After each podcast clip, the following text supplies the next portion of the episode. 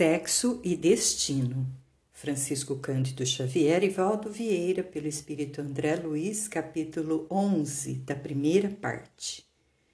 Colaborando nós, na assistência a Dona Beatriz, que enlanguecia sempre, tornamos a vir Marita no encerramento da tarefa diária. Chegara novembro com chuvas torrenciais Naquele dia, depois de algumas horas marcadas de canícula intensa, nuvens gigantescas ocultaram os picos, abreviando o crepúsculo, que se adensava, abastecido de água e névoa.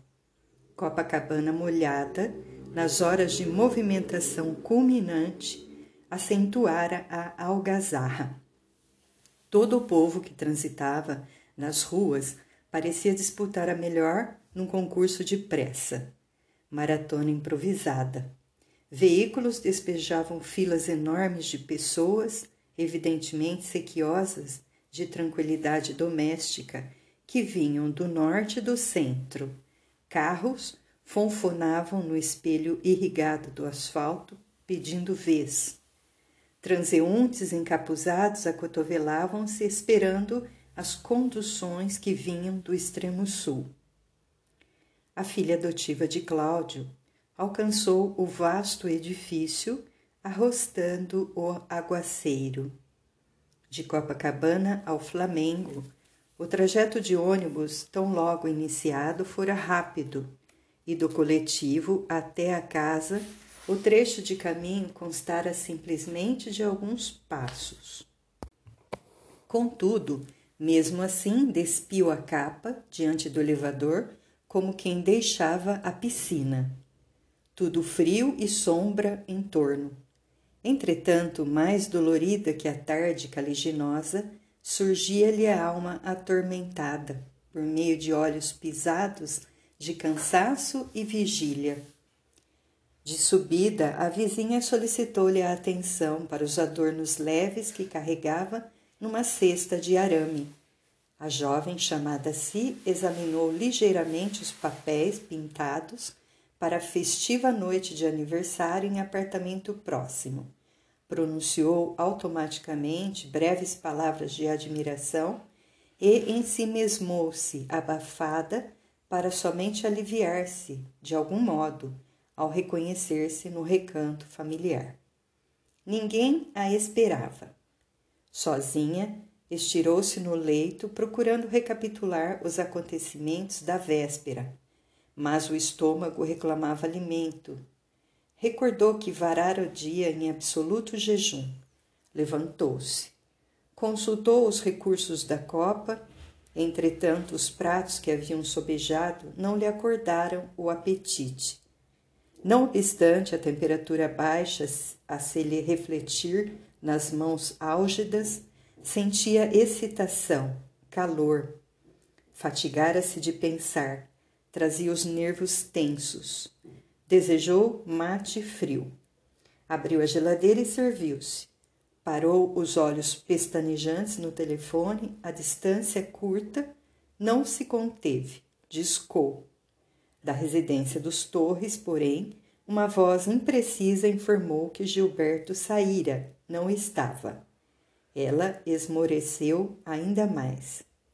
Arrastou-se, tornando ao quarto, e descerrou a janela.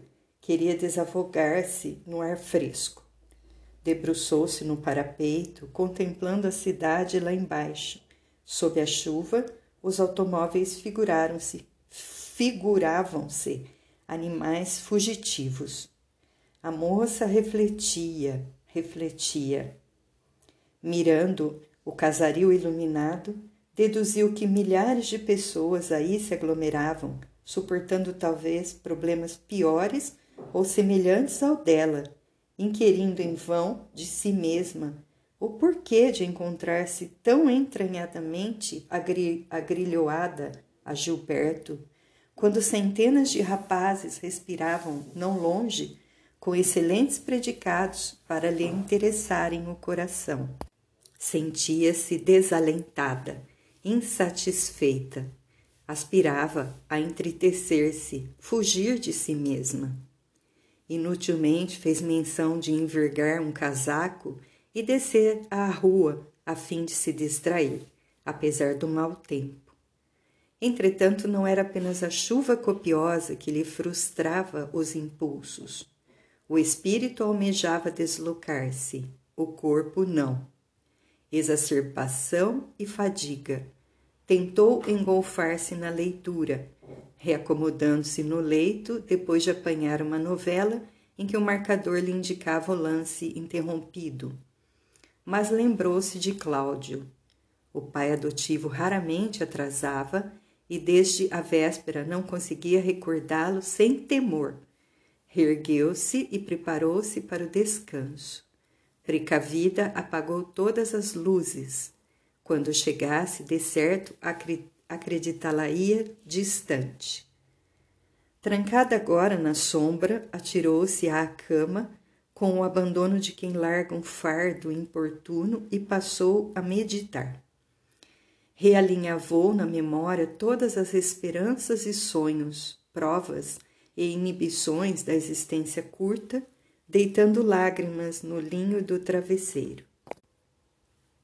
Daí a instantes escutou os passos do chefe da casa que se movia de uma peça para outra.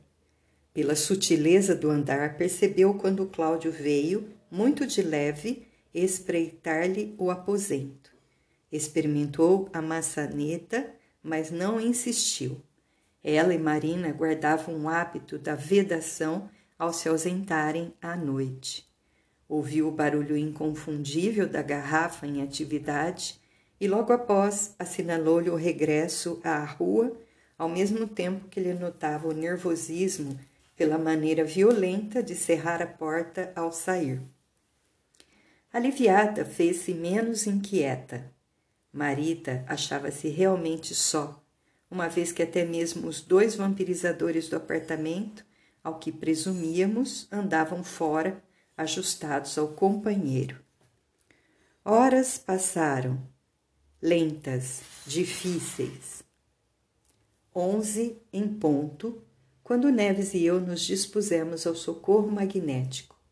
Oramos, exorando a bênção do Cristo e o concurso do irmão Félix em benefício da moça exausta. Mobilizamos as possibilidades de nosso âmbito estreito. Ela, a princípio, reagiu negativamente, empenhando-se na vigília, mas cedeu, enfim. Operamos cautelosos, reduzindo-lhe a capacidade de movimentação, obrigados que nos víamos a prever-lhe o intento de reunir-se a Gilberto qual sucedera na véspera. Efetivamente, desligada do corpo, expressou completo alheamento, sem manifestar o mínimo interesse pelo ambiente. Absorvida na paixão que lhe espalmava todas as forças, monologava ideando alto: Gilberto, onde está Gilberto? Tentou equilibrar-se, entretanto rodopiou vacilante. Alguém que me ampare, mendigou aflita. Preciso encontrá-lo, encontrá-lo. Apoiamo-la prestos. Iniciávamos a saída quando se abeirou de nós simpática senhora desencarnada, declarando-se mensageira do irmão Félix, que nos esperava num posto socorrista. Prestimosa, abraçou a paciente com o jeito característico da mulher e pusemos-nos mais facilmente a caminho. Demandaríamos bairro próximo, onde respeitável instituição espírita cristã nos ofereceria aconchego. Instruiu a recém-chegada que se nos apresentara sob o nome de Irmã Persília. Notei que Neves e ela permutaram delicadezas mudas, revelando conhecimento anterior. Persília, contudo, não se demorou em qualquer consideração individual. Mais entregue ao trabalho que a si mesma, conversou com a frágil menina, encorajando-a. Esforçava-se por descentralizar-lhe a atenção, apontando quadros e ocorrências do trajeto, sem resultado. A moça não apresentava outros pensamentos, palavras e objetivos que não fossem Gilberto. Fascinação enredando todos os reflexos. A cada apontamento afetuoso, revidava perguntando em que lugar e a que instante seria finalmente conduzida à presença dele, ao que a benfeitora respondia com admirável senso materno, sem a menor expressão de xiste ou desagrado, qual se palestrasse com uma filha doente, procurando reajustá-la dentro de amorosa solicitude, comportamento esse com que nos impelia à imitação. Nem Neves, nem eu nos sentíamos, dessa forma, inclinados a considerar de maneira negativa nenhuma daquelas frases francas de menina e moça que lhe denotavam os estímulos sexuais, limpos e inocentes convertendo-a naquela hora em criança extrovertida. Alcançando o recinto de atividades espirituais que nos erguia por meta, fomos acolhidos pelo irmão Félix em pessoa, acompanhado de mais dois amigos. O instrutor inteirou-nos de que nos recebera o comunicado, acentuando o modesto que, dispondo de algum tempo, deliberava vir ele próprio examinar o que sucedia.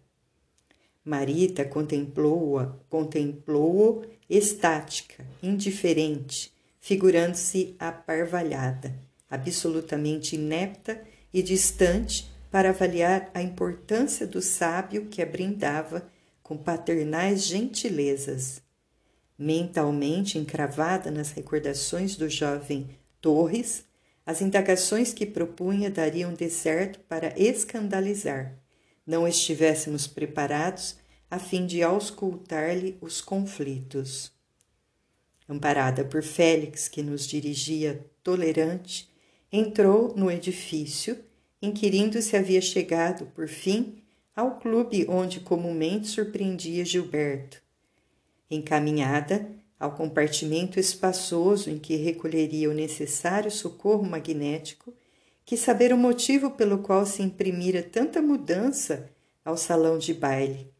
Mirando, distanciada, pequena equipe de servidores desencarnados que desenvolvia tarefa assistencial em ângulo oposto, alegou que a orquestra não devia adotar silêncio contínuo e, escutando as buzinas, que guinchavam na rua, procurou descobrir se Gilberto vinha chegando para dançar.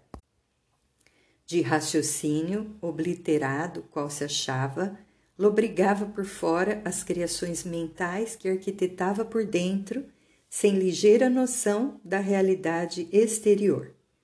Félix, no entanto, ouvia-lhe todas as manifestações inconsideradas com a ternura de um pai grave, sem aspereza, compreensivo, sem atitudes açucaradas que lhe comprometessem a autoridade de educador. Replicava sempre entre a bondade e a circunspeção devidas a um enfermo, abstendo-se de melindrar-lhe os sentimentos ou de encorajar-lhe as ilusões. Instalando-a em ampla cadeira, fê-la descansar na hipnose tranquila. Calou-se Marita, ilhada nas memorizações em que se comprazia, ao passo que o instrutor lhe ministrava passes balsâmicos. A operação magnética foi longa, minuciosa.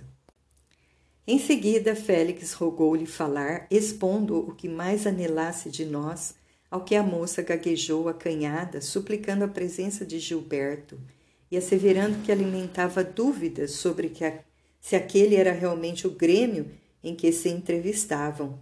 Pediu socorro, proteção. Inclinou-se para Persília no impulso da criança quando tem fome do colo materno e chorou de manso, como a implorar que não a detivéssemos.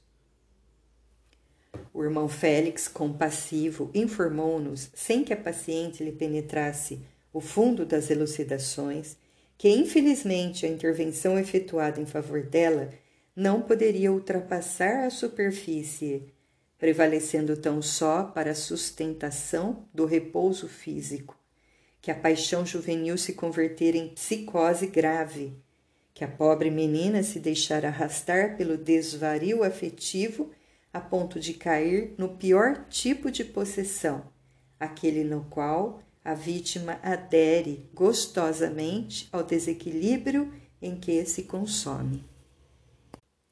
E acentuou que lhe consultara o organismo no sentido de se lhe atalhar a alienação mental começante com o socorro de alguma enfermidade séria que, ao arrojá-la no leito, lhe modificaria a mente, predispondo-a a diferentes impressões. Entretanto, o corpo da jovem não se mostrava habilitado a receber esse gênero de amparo. Marita, sumamente desorientada e enfraquecida, desencarnaria no desajuste orgânico mais pronunciado que viesse a sofrer em caráter providencial. Não surgia alternativa senão a de esperar pela resistência moral dela própria. Convidados a escoltá-la até a casa, Neves, Persília e eu colocamo-nos de volta. Marita não revelava aspecto algum para melhor quanto à condição mental, mas o auxílio magnético surtira efeito imediato e salutar, porquanto, reajustada ao corpo denso, passou a repousar sem agitação, pelo que a deixamos a dormir profundamente. Despedimo-nos de Persília ante o céu estrelado e de novo a sós, talvez porque me sentisse a indagação inarticulada, Neves confidenciou: André, você conhece essa senhora? E ao meu sinal negativo. Essa é a mesma que eu vi no cabaré quando agredi meu genro, num gesto impensado. A desconhecida que me apoiou no regresso ao aposento de Beatriz, apenas com a diferença de que hoje não traz consigo o distintivo luminoso, mas não tenho dúvida alguma, é a mesma pessoa.